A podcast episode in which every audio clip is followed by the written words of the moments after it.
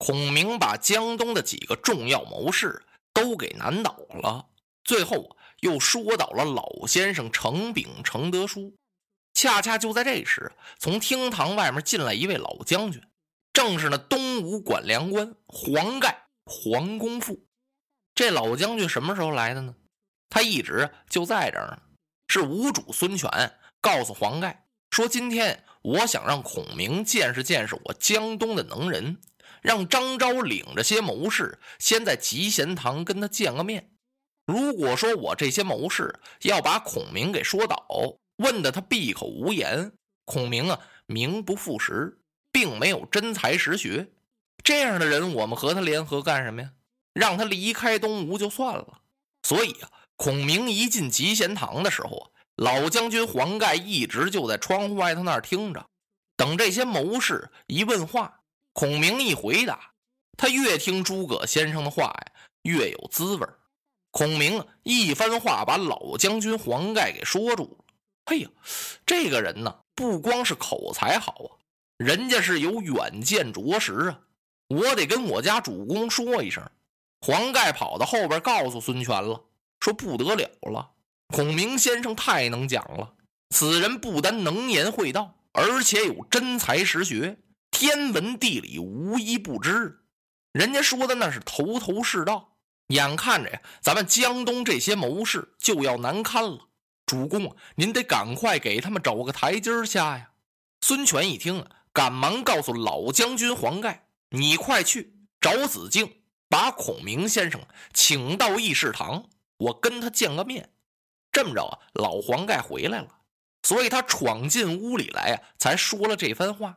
然后告诉子敬说：“主公已经酒后多时，请孔明先生一见。”老黄盖的话刚说完，这时候啊，有打议事堂那边传来了钟点之声，是钟点齐鸣啊，文武都得到。吴主孙权很体贴下情啊，要不然他这些谋士怎么出这屋子呀？听到了钟点声，张昭第一个站起来了：“啊，先生，先生，先生。”我家主公已经升堂议事，我等前去伺候，请请。一个个把头一低，把手一背，都上议事堂伺候着去了。这时候，子敬请孔明，您也去吧。主公请您呢。孔明先生啊，跟着黄盖和子敬就奔议事堂来了。刚走到二门这儿，门口这儿站着一个人，谁呀？正是孔明先生的兄长诸葛瑾。这诸葛瑾怎么没露面儿？您想他怎么露面？诸葛亮是他弟弟，他知道今儿张昭领着谋臣在这儿要难为他。你说他是帮着兄弟说话呀，他是帮着张昭他们说话呀？所以啊，他说他脑袋疼，没露面。现在在这儿碰上兄弟了，亲兄弟，这怎么也得热情点啊？诸葛瑾赶紧就过来了，哈，贤弟。孔明一看，哎呦，大哥，见兄弟赶忙施礼呀。诸葛瑾用手相搀，兄弟。你来到江东怎么不上家去啊？你嫂嫂一直惦念着你。我们往南阳写了几封信，都没见回信，说咱们家搬了，到底搬到哪儿去了？谁不告诉你也得告诉哥哥一声啊！啊，兄长啊，我没得出时间给您写信。至于家搬到哪儿呢？以后再说，现在也不能跟哥哥讲。那当然了，我没上家去看望兄嫂，我是有公事在身。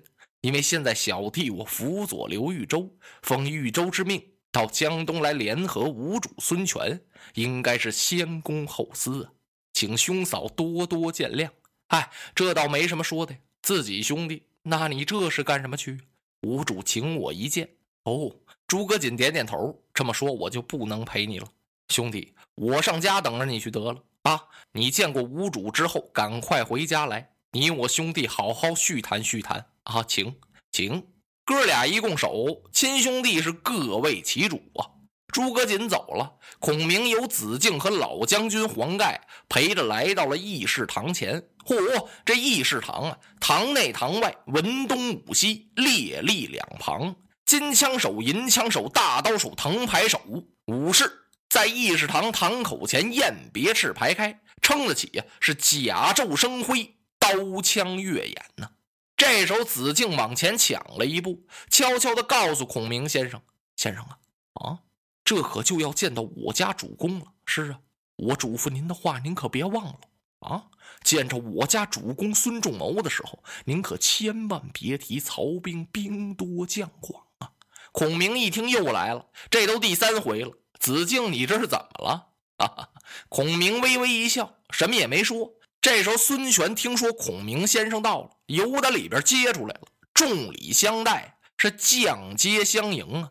他从屋里往外这么一走啊，孔明先生举目一看，哟，孔明先生知其名未见其人呢。见孙权，好威风，好魁梧的相貌。孙权身高在八尺开外，生的是虎背熊腰，闭目自然，眼珠是绿的，胡子是红的，两枚船正居中，有一条斩子剑，头戴一顶冕旒冠。珍珠九串是光华闪闪，这冕旒冠不是只许皇帝戴吗？在宋朝以前呢，皇帝可以戴，诸侯大臣都可以戴。在宋朝以后，就只许国王戴了。那么这冕旒冠有什么区别吗？区别就在那旒上，就是那一串一串的小珠子。皇帝十二串，诸侯九串，上大夫七串，下大夫五串。人家孙权是一镇诸侯啊。理所当然是九串珍珠啊，身穿一件紫缎色的滚龙袍，拿金线掐银线绣，绣出来龙探爪、蟒翻身、海水江崖，宽片云锦，腰束八宝带，宝蓝色的中衣，脚下一双貔貅百兽靴，相貌堂堂，威风凛凛呐。孔明一看孙权这个人，性格十分刚毅，这个人呢是只能激不能说。孔明就打定主意了。这时候，子敬上前引荐，孔明过去一施礼，孙权是顶礼相还呢。啊，我九牧先生的大名，我家子敬常常提起先生，说先生英才盖世，我早想一见，今日能在此相逢，乃众谋之幸。孔明微微一笑，一拱手啊啊，孙将军您过奖了，亮徒有虚名。有负将军错爱，请把孔明让到屋里来。孙权秉正归坐，上垂手一把大椅，那儿给客人孔明准备的。那么张昭那些谋臣呢？对不起，都在旁边那儿站着呢。在这儿就不像集贤堂了，撇着大嘴，舔胸叠肚，摇头晃脑，坐在那儿。这儿有主公在那儿坐着呢，这些位只好在那儿站着，包括那么大的卢子敬。都在孔明的身边，是垂手而立。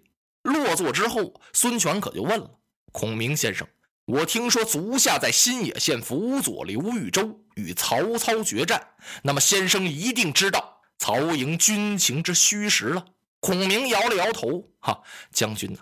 我家主公刘豫州兵微将寡呀，再加上我们新野小县粮少人稀，我们怎么能够与曹操对峙呢？”哦，那么先生，你可知道这曹家军兵一共有多少呢？